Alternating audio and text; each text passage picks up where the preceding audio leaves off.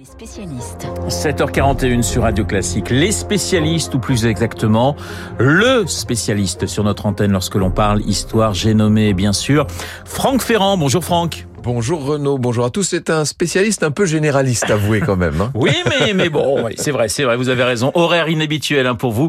Mais je voulais parler de ce livre que vous signez aux éditions Perrin, Nos rois de France, avec également Pierre-Louis Lancel et Anne-Louise euh, Sautreuil, Nos rois de France.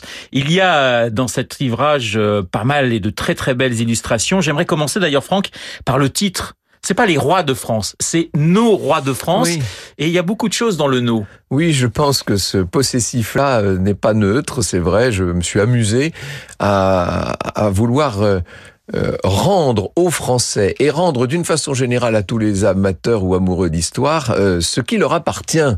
Parce que d'une certaine façon, ces rois de France, cette, cette galerie des portraits de l'histoire de France, ça fait partie du patrimoine, c'est en quelque sorte un peu le portrait de famille. Je disais que l'arbre généalogique des, des Capétiens était un peu l'arbre de GC de la France. C'est un peu comme ça que j'ai conçu les choses et c'est pour ça qu'on a, qu'on a trouvé ce titre, Nos rois de France.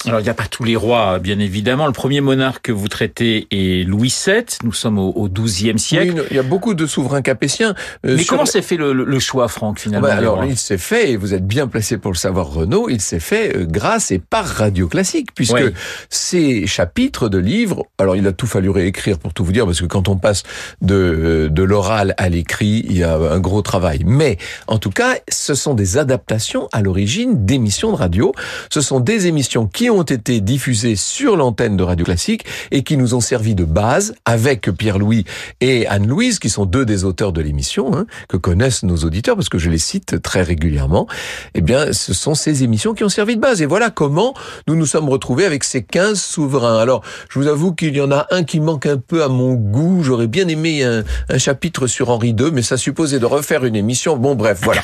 Euh, Henri II, ce sera pour le prochain. Je me suis dit, tiens, il n'y a pas Henri II, effectivement. Mais en revanche, vous arrêtez à Louis. C'est-à-dire que pour vous, euh, les rois après euh, l'Empire vous intéressent moins? Ah, Pas du tout, au contraire. Moi, je suis passionné par Louis XVIII, Charles X et même euh, Louis-Philippe, mais ce n'était pas le ce n'était pas le cœur du sujet. nous ne parlons ni des Mérovingiens ni des Carolingiens.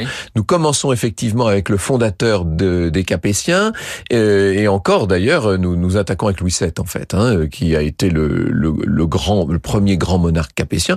Et puis c'est vrai que nous nous arrêtons avec l'Ancien Régime, parce que les rois dont nous parlons là, c'est toute une lignée de souverains de droit divin euh, qui euh, dirigeaient euh, la France d'une façon très différente de ce qu'a pu être euh, de ce qu'a pu être l'axe de, de gouvernement post-révolutionnaire. Alors évidemment, il y a une continuité. Vous, vous venez de le dire à l'instant chez, chez ces rois. On, on, on sent aussi chez vous que c'est la construction d'une nation de la France qui vous intéresse. Oui, la construction d'un État et au-delà de la construction d'un État, parce que ça, ça a été le grand travail d'un certain nombre des souverains. Je pense évidemment à Charles V, à, Louis XI, euh, entre euh, avant cela à Philippe le Bel, bien sûr. Bon, euh, ça c'est la grande affaire. Mais il y a aussi l'édification de quelque chose qui est beaucoup plus immatériel, qui est beaucoup plus complexe à saisir. C'est la formation d'un corps social. Le corps social de ce qui va faire la France, de ce qui va créer cette nation au moment de la Révolution. Eh bien, c'est sans doute le, le fruit, c'est vrai, de la très grande continuité d'une certaine politique menée par tous ces rois. Voilà, Nos rois de France, euh, c'est édité chez Perrin. Vous rendez hommage à, plusieurs monarques qui n'ont pas été très populaires de leur vivant. Je pense par exemple à, à Henri III, Alexandre Édouard, hein, euh, de, ce sont ses premiers prénoms. ça aurait dû être Alexandre Ier normalement, comme, comme le, le, tsar de, de, Russie. Oui, en fait, il, euh, il, a repris ce, ce, ce, nom euh, qui était celui de son père, le nom de règne d'Henri II. Henri III est un personnage totalement mal jugé, je crois. Nous avons dans, cette, dans cet ouvrage essayé de faire la distinction entre les rois comme personnes physiques et les règnes. Vous savez qu'il y a la théorie du, double corps du roi. C'est vrai que le roi est un être de chair et de sang et en même temps il est un être symbolique. Dans le cas d'Henri III, euh, l'être de chair et de sang très complexe a un peu occulté le grand monarque qui a dû tenir à bout de bras un pays qui était en pleine guerre civile.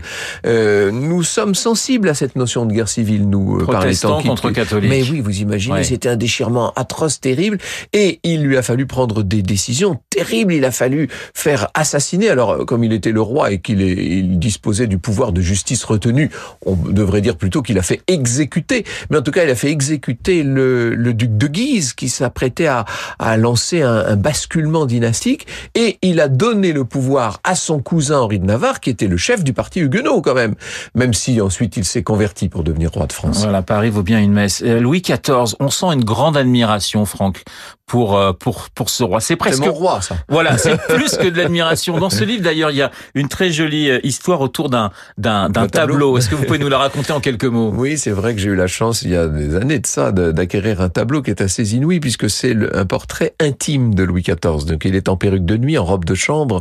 Il est dans, on le voit tel qu'il devait être aux yeux de ceux qui l'approchaient vraiment et non pas tel qu'il est d'habitude sur tous les portraits officiels où on présente le monarque dans sa majesté. Et c'est vrai que Louis XIV, c'est par lui que je suis venu à l'histoire, disons les choses, c'est par passion pour ce personnage et pour son règne que lorsque j'avais 6 ou 7 ans, je me suis intéressé d'abord et avant tout à l'histoire. Et pourtant Louis XIV, pardonnez-moi, c'est la révocation de l'édit de Nantes, ce sont des guerres incessantes, c'est un personnage qui divise encore aujourd'hui. Oui, bien sûr, euh, euh, nos auditeurs protestants doivent dire mais enfin qu'est-ce qu'ils trouvent à Louis XIV Cet affreux tyran. C'est vrai que c'est un personnage tout en contraste, aucun règne n'est euh, d'un seul n'est d'un seul tenant, rien n'est ni noir ni blanc. Et puis le règne en question, il dure 72 ans. Euh, il y a trois très grands souverains dans l'histoire de l'Europe qui ont comme ça fait corps avec l'idée même de la monarchie. C'est euh, la reine Elisabeth II que nous venons d'enterrer, c'est euh, l'empereur François-Joseph d'Autriche. Et puis bien sûr ce Louis XIV auquel euh, vous me permettrez de continuer de sacrifier quelques quelques tendresses. Métier dangereux hein, que celui de roi. Plusieurs ont, ont fini assassinés ou exécutés. Je pense à Henri III, je pense à Henri IV, à Louis XVI bien sûr. Louis XVI qui était peut-être pas fait pour être roi, mais qui a montré un très grand courage sur la fin de sa vie. Oui, nous distinguions à l'instant le règne du roi. Je pense qu'il a fallu, et c'est bien de l'avoir fait, réhabiliter la figure et la personnalité de Louis XVI, qui était un homme d'une grande intelligence, d'une très grande culture, d'une sensibilité, d'une bonté exceptionnelle. Hein. Il y avait quelque chose d'un saint chez Louis XVI.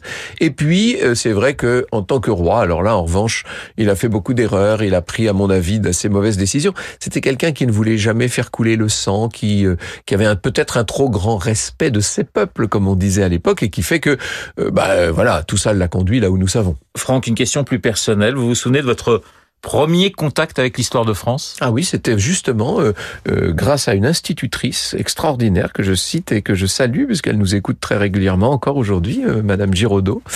Et elle nous racontait l'histoire toutes les semaines. C'était des moments vraiment palpitant.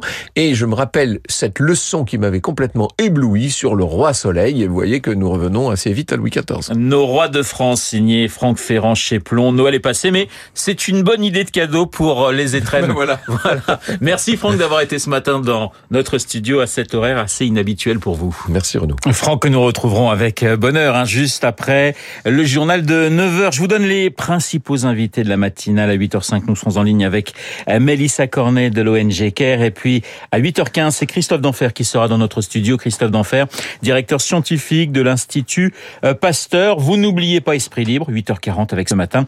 Christophe Barbier et Jean-Marie Colombani. Il est 7h49 sur Radio Classique. Dans un instant, le journal imprévisible d'Augustin Lefebvre. Augustin qui nous amène ce matin au Pakistan. Pourquoi? Eh bien, la réponse dans une